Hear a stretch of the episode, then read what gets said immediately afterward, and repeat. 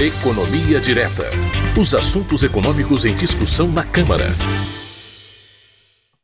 Então, Economia Direta é o quadro em que o economista, servidor da Câmara dos Deputados, Fernando Gomes, nos explica o que acontece na economia nacional, as discussões que repercutem na Câmara dos Deputados. E para isso eu converso então com o Fernando Gomes. Tudo bem? Sentiu saudade de mim, Fernando? Bom dia, Márcio. Seja bem-vindo, com certeza. Você é quase insubstituível. É, pois é. Eu, eu fico brincando até com o Cláudio Ferreira, que me substituiu na semana passada, né? Que o reserva é melhor que o titular, né? Mas a gente finge que não, que não sabe disso, não. De forma nenhuma. Seja bem-vindo, Márcio. Vamos lá, vamos trabalhar. Perfeito. Pois é, e a gente vai trabalhar com uma perspectiva de aumento da taxa de juros, não é? Porque o Copom, o Comitê de Política Monetária do Banco Central, na semana passada elevou a taxa Selic em 1,5, um ponto percentual e meio, que, e a Selic então passou de 6,25% ao ano para 7,75% ao ano. Essa é a terceira vez consecutiva que o Banco Central opta por um avanço mais incisivo né, do que o de costume na taxa de juros, e, na verdade, é a sexta alta seguida. Né? A gente já conversou aqui, Fernando, em edições anteriores, né, é que o objetivo básico da taxa de juros, né, da manipulação da taxa de juros pelo, pelo Banco Central de qualquer país, né, é estancar a inflação. E aqui no Brasil, especificamente, ela deve é, chegar próxima de 10% ao ano, né, fechando agora o ano de 2021. Bom, e entrando um pouco mais então na economia, a gente descobre, né, Fernando, que a inflação tem vários tipos e que cada uma delas pode responder de forma diferente né, aos remédios né, que são usados pelas autoridades monetárias né, para combatê-la. Bom, eu fiz toda essa introdução para fazer a pergunta para você, Fernando. É, a inflação de demanda e a inflação de custos, né? É, você consegue explicar para a gente, por favor, quais são as principais diferenças entre cada um desses tipos de inflação e como é que elas agem na vida tanto das pessoas quanto das empresas? Vamos lá, Márcio. É, você definiu bem aí no início, né? A gente tem mais de um tipo de inflação na economia e esses diferentes tipos de inflação eles impactam de forma diferente a vida das pessoas e também das empresas, né? Os principais tipos de inflação são os que você citou, né? Que é a inflação de demanda e a inflação de custos. E elas são bem diferentes, né? Vamos começar pela inflação de demanda, que é o conceito mais clássico de inflação, conceito mais puro, porque a inflação de demanda ela ocorre exatamente por causa da lei básica da economia, que é a lei da oferta e da procura. Né? Quanto mais você tem procura, quanto mais você tem demanda por um produto ou por um serviço, mais ele vai subir de preço. E vice-versa. Quanto mais você tem oferta de um bem ou serviço acima do que as pessoas estão procurando, mais ele vai cair de preço. Então, a inflação de demanda nada mais é que o aumento da demanda por um determinado produto ou serviço acima das quantidades que são produzidas, que são ofertadas, fazendo o preço desse produto subir. Se mais pessoas estão procurando um produto do que a oferta que existe dele, o preço vai subir. Essa é a inflação de demanda, é a inflação da lei da oferta e da procura. E o aumento da demanda que ocorre normal, e o aumento da demanda, perdão, ele ocorre normalmente quando a economia está aquecida e faz os preços subirem. Aí eu já dou a primeira dica. Essa não é a inflação que vem de forma geral ocorrendo no Brasil. O Brasil enfrenta uma crise econômica por causa da pandemia, em grande parte, com desemprego, com inflação e com perspectiva de baixo crescimento. Logo, a inflação no Brasil, de forma geral, ela não está acontecendo porque a economia está retomando o crescimento, porque o país está voltando a crescer aí de forma firme, de forma vigorosa. Não, não é esse cenário. Aí já vem a segunda dica, né? A inflação que está ocorrendo no Brasil não é uma inflação baseada em aumento da demanda, é uma inflação baseada em aumento dos custos dos insumos, dos custos das matérias-primas. Essa é a inflação de forma geral que ocorre no Brasil hoje. Por que, que eu digo de forma geral também? Porque você não pode afirmar que a inflação que está ocorrendo no Brasil é só de um tipo. Aí depende do setor, depende do produto, depende do serviço, depende de uma análise micro. Mas, em linhas gerais, a gente pode dizer que boa parte, a maior parte da inflação que está ocorrendo no Brasil hoje é de custos. E o que é uma inflação de custos, Márcio? Bom, primeiro conceito é que não é uma inflação gerada pelo aumento da demanda, mas sim, como o próprio nome já diz, é uma inflação gerada pelo aumento dos custos, dos custos de produção, dos insumos, dos chamados produtos intermediários. A gente pode dizer, por isso, que a inflação de custos é também chamada de inflação de oferta. Não é uma inflação de demanda, de procura, é uma inflação de oferta dos bens, relacionada somente à oferta. Isso acontece porque o aumento dos preços ele está diretamente relacionado à oferta dos produtos. A demanda, a maior procura pelos bens, ela não se altera de forma significativa nesse cenário de inflação de custos. E aqui a gente pode citar alguns exemplos de custos de produção que podem se alterar sem que haja aumento significativo da demanda, da procura pelos bens, pelos produtos. Vamos lá, vamos dar alguns exemplos aqui. Salário mínimo, né? Pode ter havido uma determinada política de aumento do salário mínimo, determinada pelo governo, que aumentou o custo de mão de obra para as empresas, sem que haja aumento na demanda pelo produto que ela vende. Aumento do câmbio, né? Esse aí é um velho conhecido da gente. O dólar se valorizando ao real e aumentando o custo de todos os produtos que são importados, incluindo o valor dos produtos intermediários que são usados na produção, sem que esteja havendo um aumento também na quantidade demandada do produto. Aumento do preço do, do barril do petróleo no mercado internacional, também uma variável que ficou muito conhecida de todo mundo. Né? Sobe o, preço, o, o preço do barril de petróleo no mercado internacional, e isso resulta em aumento no preço dos combustíveis aqui. Aumento na taxa de juros, essa também a gente já conhece, já conversou muito sobre ela aqui. Aumento na taxa de juros torna o financiamento da produção mais caro e esse aumento de preços na produção vai ser repassado pelas empresas para o preço dos produtos, mesmo que não esteja aumentando a quantidade demandada do produto.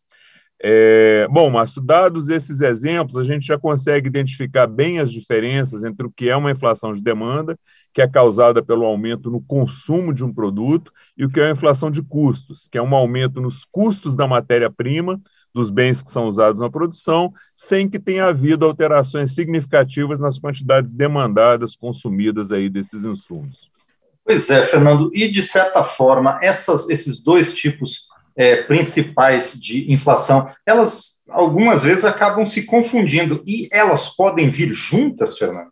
Podem, e essa situação ocorre na prática, Márcio. É, alguns produtos aqui no mercado interno do Brasil hoje, eles podem estar tendo sim uma inflação de demanda, ou seja, os preços eles estão subindo porque houve um aumento do consumo, um aumento nas quantidades demandadas. Vou dar alguns exemplos aqui. Construção civil, né? A construção civil ela não parou com a pandemia construção civil continuou suas atividades, alguns itens da construção civil tiveram um aumento na demanda, nas quantidades procuradas mesmo, e por isso que o preço desses produtos, desses insumos subiu.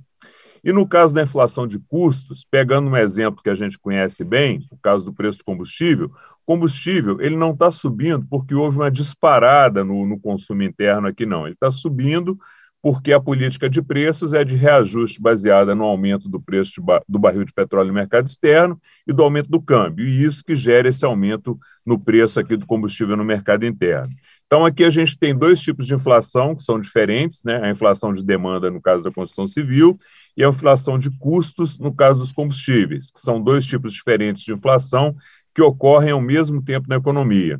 E você quer ver essas inflações se misturarem, Márcio? Vou te dar um exemplo aqui.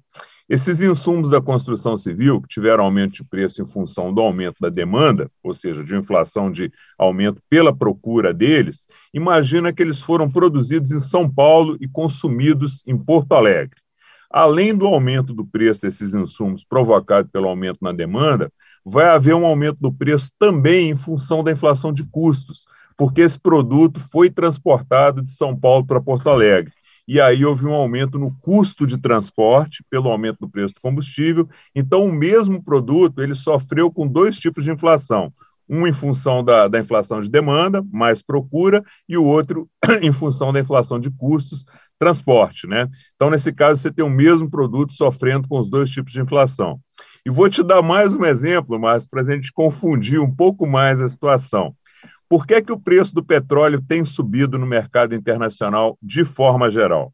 Com o controle da pandemia, está acontecendo uma reativação da economia e da mobilidade pelo mundo, né? mais pessoas viajando, mais atividades econômicas sendo retomadas no mundo, e isso está aumentando o preço, o preço do barril de petróleo no mercado internacional. Alguns bancos que fazem estimativas nessa área de petróleo e gás têm informado que está havendo uma forte recuperação na demanda global do petróleo. Aí eles trazem um dado importante sobre o mercado americano, que é um dos maiores consumidores do mundo. O consumo de combustível lá já está na média do que era cinco anos atrás. O que está acontecendo aqui, Márcio? É uma inflação de demanda no mercado mundial, porque o petróleo está aumentando, porque as quantidades consumidas estão aumentando e a produção atual não consegue suprir, e essa inflação de demanda no preço do petróleo no mundo, quando vem aqui para dentro do Brasil, ela vira uma inflação de custos aqui, porque o preço do combustível aqui não está sendo determinado por um aumento forte do consumo aqui, mas sim pelo aumento do preço do barril do petróleo lá fora e pelo câmbio. É, então, repetindo, né, o aumento aqui dos combustíveis é, ele se dá pelo aumento do câmbio e pelo preço do barril de petróleo, que são variáveis de custo, né? Mas você viu como é que esses conceitos aí, eles são claros, mas na vida real eles se juntam, se misturam e até se confundem. Pois é, Fernando. Bom, e com essa confusão, Fernando, com essa situação toda que a gente está vivendo no Brasil, essa atuação do Copom, do Banco Central, esses aumentos é, seguidos na taxa Selic, elas têm atuado da mesma forma sobre esses dois tipos de inflação que a gente está vivendo no Brasil? Ou os impactos são diferentes para cada uma de, desses dois tipos? Pois é, Márcio, aqui a resposta é simples e não é simples, né? É, claro, né? como tudo em economia, né? Como Fernando? tudo em economia. no caso da inflação de demanda, é tranquilo, né? É o conceito básico aí de oferta e procura de novo. Você sobe as taxas de juros, as pessoas veem taxa de, as taxas de juros subirem, pensam em ter um ganho financeiro com esse aumento da taxa de juros e aí deixam de consumir para investir seus recursos no mercado financeiro, deixam de consumir os produtos finais, obviamente. Deixando de consumir, cai a demanda pelos produtos, caindo a demanda pelos produtos, o preço começa a cair e aí você vai controlando a inflação. Mas no caso da inflação de custos, em que um aumento da taxa de juros não impacta de forma direta o consumo das matérias-primas, como é que fica a situação?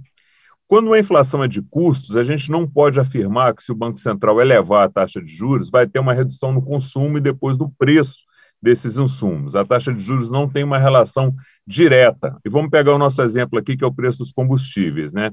Como não há um aumento forte no consumo de combustível no Brasil que precisa ser freado, a gente não pode dizer que o aumento na taxa de juros vai agir diretamente no preço dos combustíveis, porque esses preços são determinados pelo preço do barril de petróleo no mercado externo. Então, não é o aumento da taxa de juros aqui dentro que vai influir na cotação do preço do barril de petróleo no mercado internacional. Mas se você pegar a outra variável do preço do combustível, que é a taxa de câmbio, aí você pode dizer que sim, pode haver uma relação direta aí. Com taxas de juros mais altas, mais investidores externos de outros países podem querer trazer seu dinheiro para cá para aplicar aqui, desde que esses investidores tenham confiança em investir no Brasil. Para investir aqui, eles precisam comprar reais e isso pode melhorar o preço do real em relação ao dólar. Diminuindo o valor do dólar aqui, você passa a ter um alívio na inflação de custos de insumos importados e isso pode ajudar, sim, na redução dos preços. Qual é a variável que pode atrapalhar essa equação aí no caso do câmbio? É a confiança dos investidores no país. Para que eles queiram investir aqui com a taxa de juros mais alta, tem que haver uma confiança no país. Mas, se houver essa confiança, pode sim impactar de forma direta, no caso do, do câmbio, aí, a taxa de juros. É, esses são alguns dos impactos né, dos aumentos da Selic na inflação de demanda, que é um impacto direto, e na inflação de custos, que aí a gente não pode dizer que tem um impacto direto. É, como a gente viu aqui no caso do preço do barril de petróleo e no mercado externo, no, perdão, no caso do barril de petróleo no mercado externo, tem uma relação direta, indireta, não tem uma relação direta. E no caso do câmbio, pode ter ou pode não ter, depende, né? É, a gente tem sempre que avaliar o caso a caso. A, a macroeconomia, né, Marcelo, explica em linhas gerais o funcionamento da economia, mas eu brinco que a vida real mesmo ela acontece na microeconomia, no, no caso a caso. Com toda certeza. Bom, e a gente vai continuar monitorando essa situação, né, Fernando? Assim como outros temas que repercutem aqui na Câmara dos Deputados.